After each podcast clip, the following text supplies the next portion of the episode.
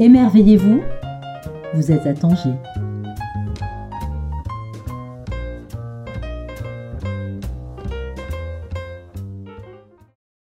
Bonjour à toutes et à tous. Nous sommes aujourd'hui en présence de l'auteur Rania Berada, originaire de la ville de Rabat, qui vient de publier aux éditions Belfond un roman qui s'intitule Najet ou la survie, destin d'une femme originaire, elle, d'Oujda, aux grandes ambitions, mais que la malchance va accabler.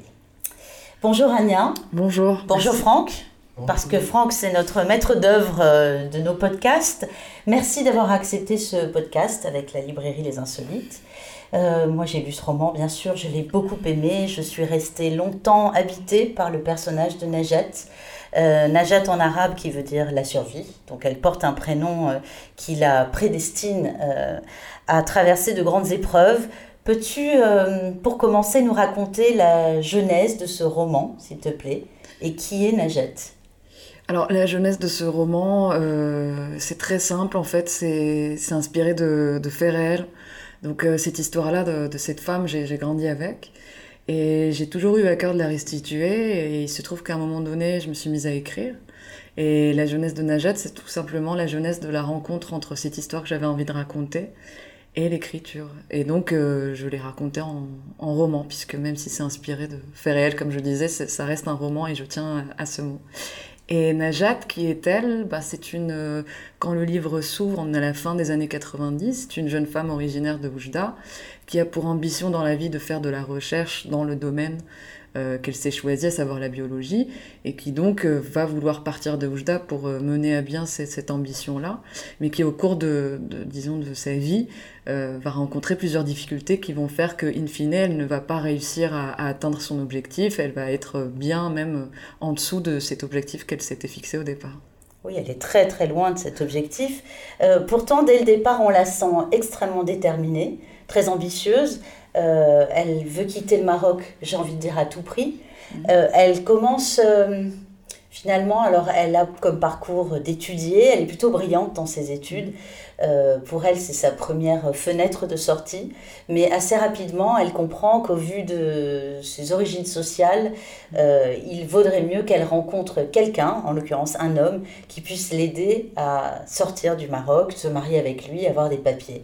Euh, est-ce qu'on peut dire qu'elle est seulement victime de la malchance, enfin, ou de la guigne, Najat? Ou est-ce qu'il y a encore autre chose qui euh, serait contextuelle à la situation du Maroc à cette époque-là, euh, à son éducation Il y a un peu tout ça dans ton texte, mais voilà. Est-ce qu'il y a quelque chose qui, prévaut sur les autres données?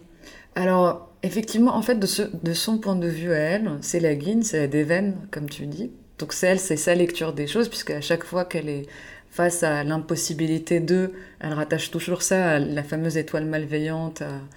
Et puis euh, il y a toute une série aussi d'éléments qu'on peut associer à cette, euh, à, cette trajectoire de vie qui sont, comme tu disais, son, milieu social d'origine, puisqu'en fait, c'est, elle est confrontée au fameux plafond de verre fait que même si elle a fait des études brillantes, qu'elle est titulaire d'un master, elle va pas pouvoir trouver un travail qui correspond aux études qu'elle a menées. Euh, et donc très vite, elle comprend que si elle veut travailler, en tout cas si elle veut faire de la recherche, si elle veut faire des études un peu poussées, il faut qu'elle parte à l'étranger. Parce qu'à Oujda, en plus, euh, à la fin des années 90, même si c'est moins le cas aujourd'hui, c'est vrai que beaucoup de femmes... Euh, ont deux possibilités, j'allais dire, de, vie. C'est la, c'est la devenir institutrice, fonctionnaire, employée ou maîtresse de maison, quoi, ou femme de femme au foyer. Et elle, elle ne veut ni cette première ni cette seconde option, euh, et c'est pour ça que elle veut à tout prix euh, partir de, de, de cette ville. Alors, il y a quelque chose quand on lit ce livre qui est de l'ordre de l'inéluctable. Euh, donc la première partie de ce livre est intitulée Hogra, donc le mépris. La deuxième partie qui répond en une sorte de résonance syllabique est Horba, j'espère bien le prononcer, qui est l'exil. Euh, dans ces deux parties, on accompagne Najat dans son souhait de mettre à bien ses projets. La première partie, on accompagne aussi Najat dans l'histoire récente du Maroc. Mm avec les grands euh, moments de l'histoire sociale du Maroc. Elle va euh, se rapprocher de certains groupuscules étudiants. Mm. Elle, va, elle va vraiment s'interroger. Elle est très lucide, Najat. Elle n'est pas seulement euh, obsédée par son désir de partir, mais elle étaye son désir de partir par son regard très euh, dessillé sur la situation marocaine. Donc euh, j'ai trouvé ça euh, vraiment passionnant de, l'accompagner. Et en même temps, la fois où elle parvient enfin à quitter le territoire, c'est-à-dire à arriver sur le lieu de, ses fantasmes, hein, c'est-à-dire en France, donc la deuxième partie est en Khorba, elle va être confrontée à d'autres épreuves tout aussi dramatiques qui, qui, font que on reste un peu en suspens avec elle. Hein. Elle nous tient par la main, mais en fait, euh, on va l'accompagner dans tous ses déboires. Euh, c'était important pour toi de montrer que d'un côté comme de l'autre, il y a finalement assez peu d'issues de secours. Mm. Mais c'est l'histoire d'une désillusion et c'est aussi l'histoire de la fatalité. Quoi. pourquoi c'est l'histoire de la désillusion? Parce que d'abord au Maroc, donc cette première partie où Disons qu'au début, elle va se dire, la seule chance que j'ai de m'en tirer, c'est de me trouver un homme. Et puis ça va pas marcher. Donc elle va se dire, bon, ben, je vais essayer. Je vais essayer de trouver un, travail qui correspond aux études que j'ai menées. Donc elle va monter à Rabat.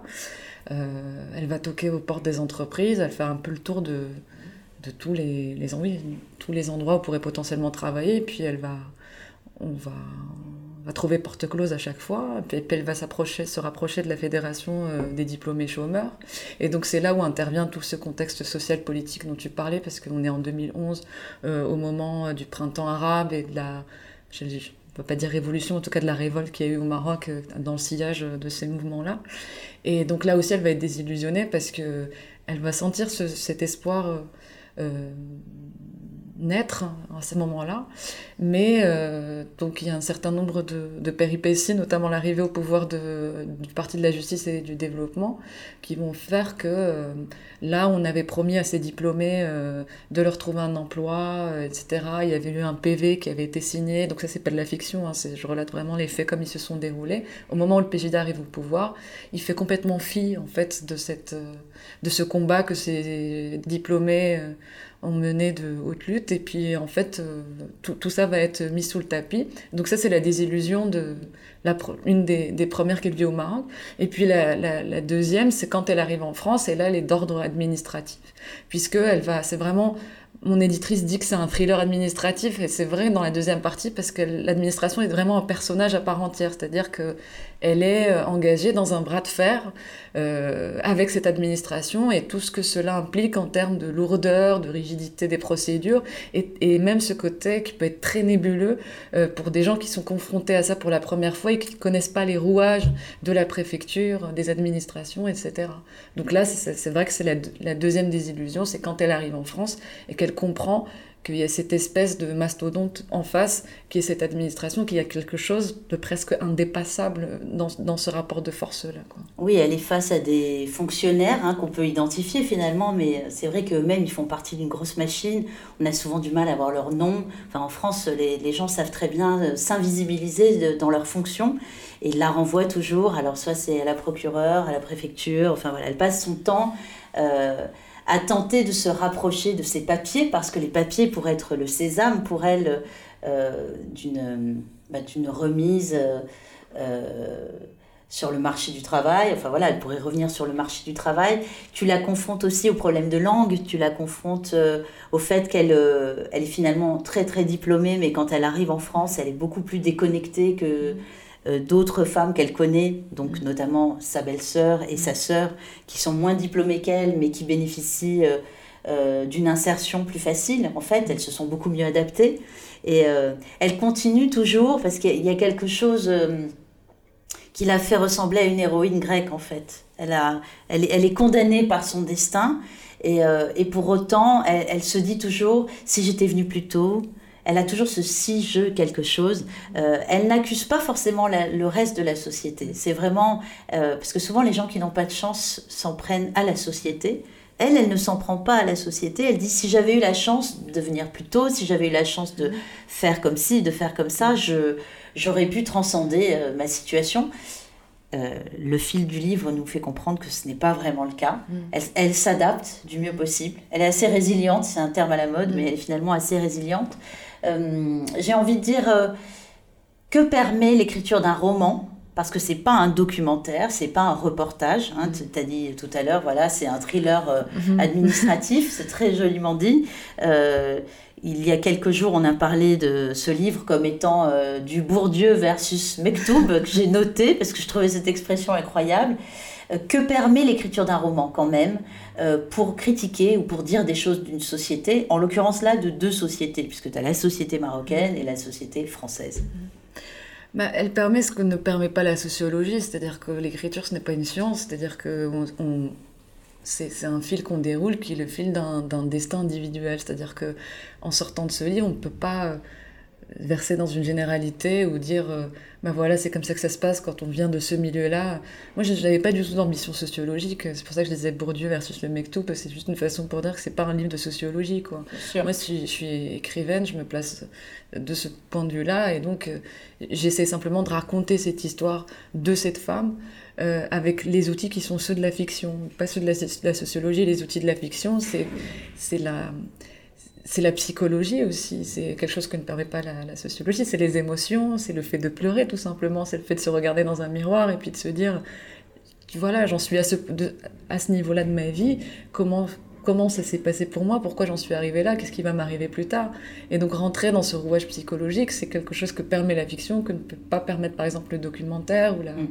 Et donc c'est cette hum, multiplicité, disons, des points de vue et des angles d'attaque que permet la fiction qui, moi, me séduisait.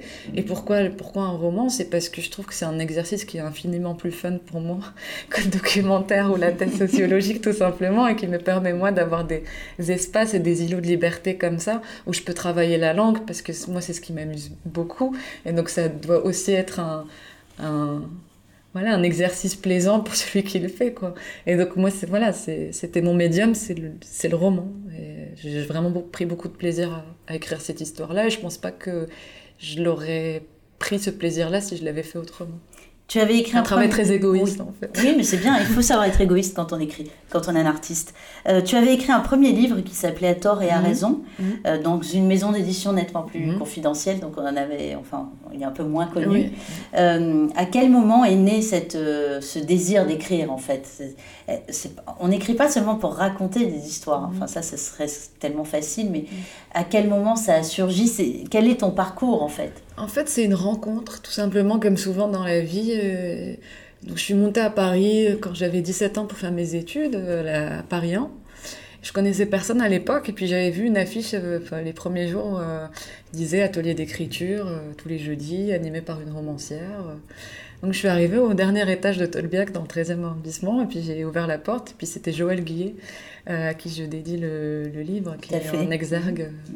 Euh, donc cette romancière-là, c'est cette rencontre avec cette romancière-là qui m'a donné envie d'écrire en, vérité, parce que j'allais aux ateliers toutes les semaines.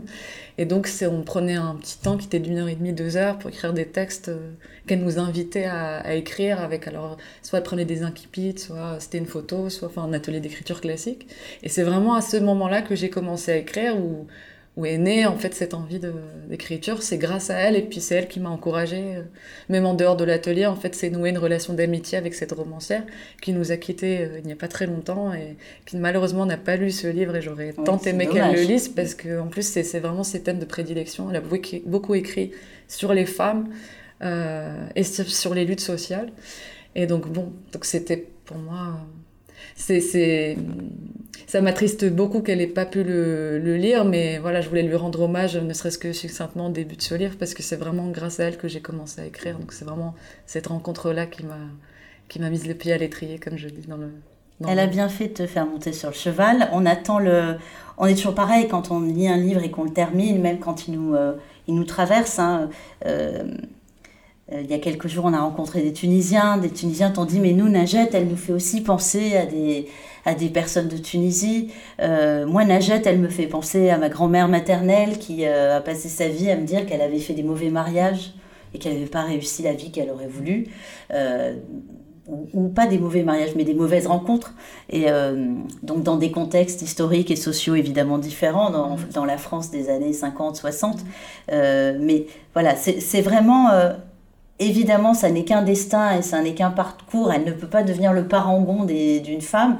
Euh, mais c'est vrai qu'il y a chez elle quelque chose à la fois d'extrêmement attachant, euh, alors qui est réussi par ton écriture, même si tu as un côté en tant que narrateur omniscient, tu, gardes une certaine distance aussi. Euh, c'est une autre question qu'on ne pose pas quand on est dans les rencontres littéraires, mais que j'aime bien poser sur les podcasts. Euh, c'est qui tes inspirations, hormis Joël Guillet? Est-ce qu'il y a d'autres écrivains? Ou est-ce que dans l'écriture, il y a d'autres choses qui interviennent? C'est-à-dire des films ou de la musique ou d'autres artistes qui te permettent euh, d'élaborer ton univers, d'écrire? Tu as déjà un style hein, très appuyé en fait. Euh, en fait, tout à l'heure, euh, c'est une question qui rejoint celle d'avant, quand tu me disais comment tu arrivé à l'écriture. En fait, avant Joël Guillet, il y a une autre rencontre qui est virtuelle celle-ci, puisque c'était avec Céline. en fait, moi, avant, je lisais pas du tout. Jusqu'à mes 16-17 ans, je détestais lire, je n'aimais pas les livres.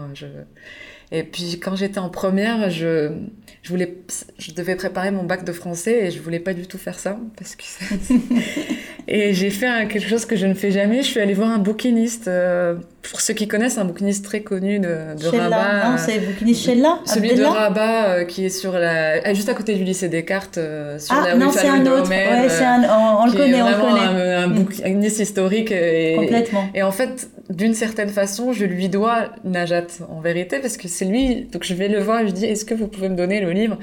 Euh, vous me passerez le terme le plus chiant que vous ayez, le plus, le plus compact, le plus long à lire.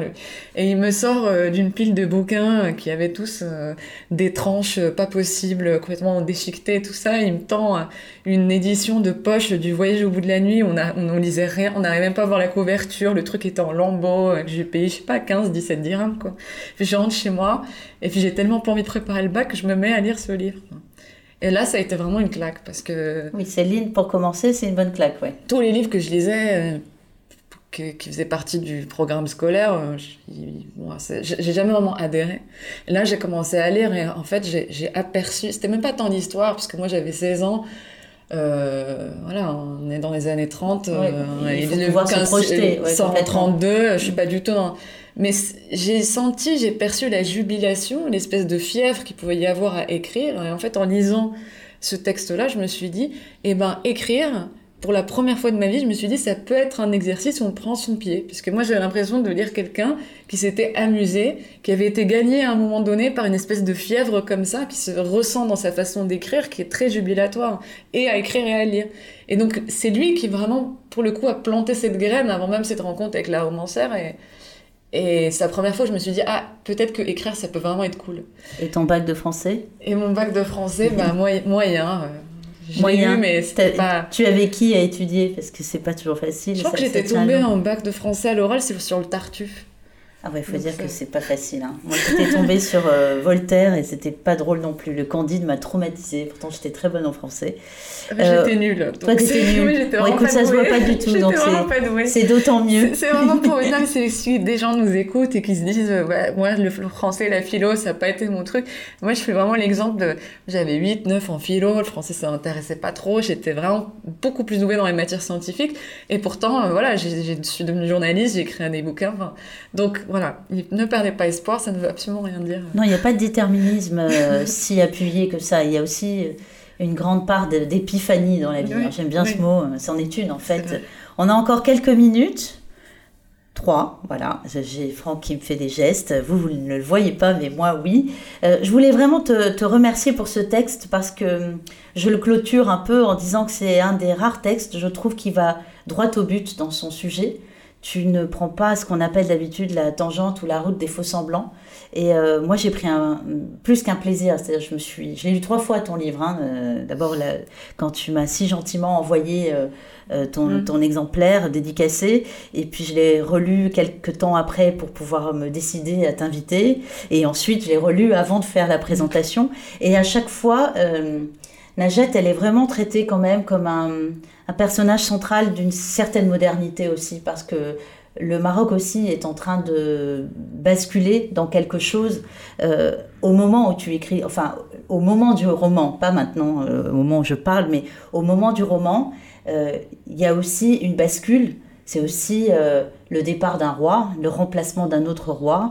donc il y a quelque chose qui est souvent de l'ordre de la relation au père, D'ailleurs, il y a un père qui est très important dans Najat, on n'en a pas parlé auparavant. Euh, mais voilà, il y a vraiment une relation, c'est une femme, mais les relations avec les hommes qui sont autour d'elle sont aussi très décrites, très marquées. Euh, tu passes beaucoup de temps euh, à décrire la psychologie de Najat, mais pas seulement, à décrire aussi la psychologie des autres personnages. Et, c'est vrai que je, trouve ce roman très mature. Tu es encore une jeune femme, hein, mm. je peux te le dire, parce que je te vois et malheureusement je suis un tout petit peu plus âgée. mais voilà, c'est très mature et on a envie de, on a envie d'un autre texte, quel qu'il soit. Ça peut être le roman puisque tu jubiles à écrire des romans, mais ça pourrait aussi être autre chose. Est-ce qu'il y a d'autres euh, textes prévus? Est-ce que tu es en train d'écrire? Et on clôturera sur euh, cette belle réponse. Alors, euh, je suis pas encore en train d'écrire, mais j'ai une idée. C'est vraiment un texte qui, on est vraiment dans la genèse. J'y réfléchis encore. Mais a priori, je vais écrire un fait divers. Bon, ben voilà qui va nous remonter le moral. Alors, d'ici le fait divers, on écrit souvent sur des faits divers. Fait divers, c'est la réalité parfois tellement plus romanesque que le fictif, mais euh, en attendant ce fait divers, je vous invite à lire ou relire Najette ou la survie de Rania Berada aux éditions Belfond. Merci Rania. Merci Stéphanie pour l'invitation.